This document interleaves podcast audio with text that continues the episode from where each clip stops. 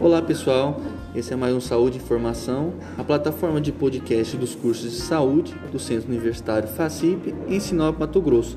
Nessa edição trataremos do assunto dengue. Né? Estou com dois professores do Centro Universitário FACIP para tratarmos desses assuntos. Estou agora com o professor enfermeiro Bruno Jonas. Professor, como está o caso de dengue em Sinop? Olá, tudo bem? Como estão todos? Galera, quando a gente fala de dengue em Sinop, é sempre um caso à parte, né? Nós já faz alguns anos que dengue, é, sempre os casos de dengue em Sinop são os maiores do estado.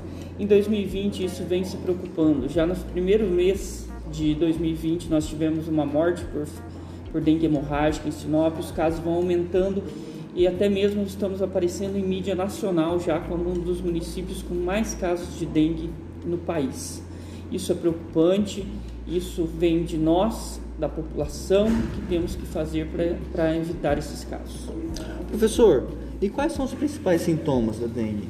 A dengue, no, ela depende do indivíduo, ela pode apresentar sintomas mais brandos ou mais graves, mas é importante a gente reconhecer alguns sintomas. Sintomas podem começar com uma dor no corpo, que nós comentamos, chamamos como mialgia, dor de cabeça, é, podem aparecer petequias pelo corpo. O que, que são petequias? Manchas avermelhadas.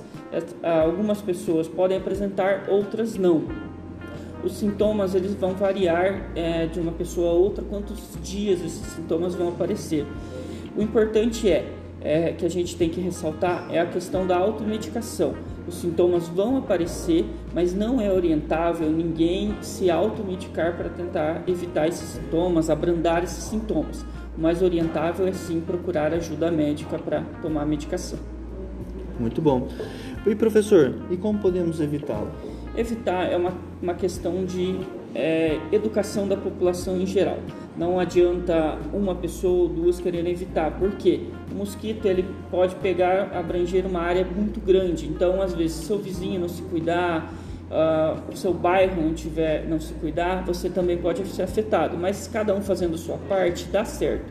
O que, que é fazer sua parte? Não deixar água parada, é, limpar calhas, não deixar lixo jogado no seu terreno. Essas medidas simples podem ajudar de forma eficaz a não é, proliferar mais ainda a dengue. Ok.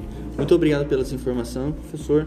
Agora, eu direciono a palavra para a professora farmacêutica Alessandra Guimarães. Professora, quais são as medidas alternativas que podemos estar utilizando para casos de dengue? Pois é, João Rafael. Oi, turma, tudo bom?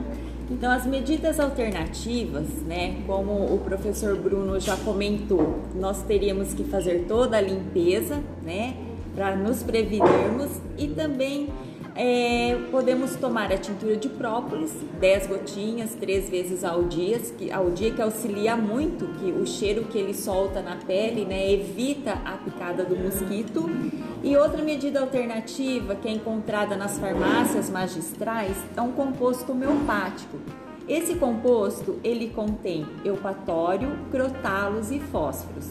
São substâncias que diminuem os sintomas da dengue que são a prostração, às vezes uma gengiva muito sensível, né, um estado febril, o desânimo, as dores, a toxicidade do próprio mosquito, né? Então esse composto diminui muito os sintomas, aumenta a imunidade do indivíduo e ele pode ser tomado antes de adquirir a dengue. Toma duas vezes ao dia né? E se a pessoa porventura adquirir a dengue tomando esse composto, o sintoma ele vai vir bem mais brando, evitando até mesmo uma dengue hemorrágica. Ok, professora. Obrigada. Muito obrigado pelas informações. Então essa foi mais uma edição do Saúde e Informação, produzido pelo Cursos da Saúde da Unifacip. Nas próximas edições trataremos mais informações referentes à área da saúde em Sinop, região e no Brasil e no mundo. Um forte abraço e até a próxima.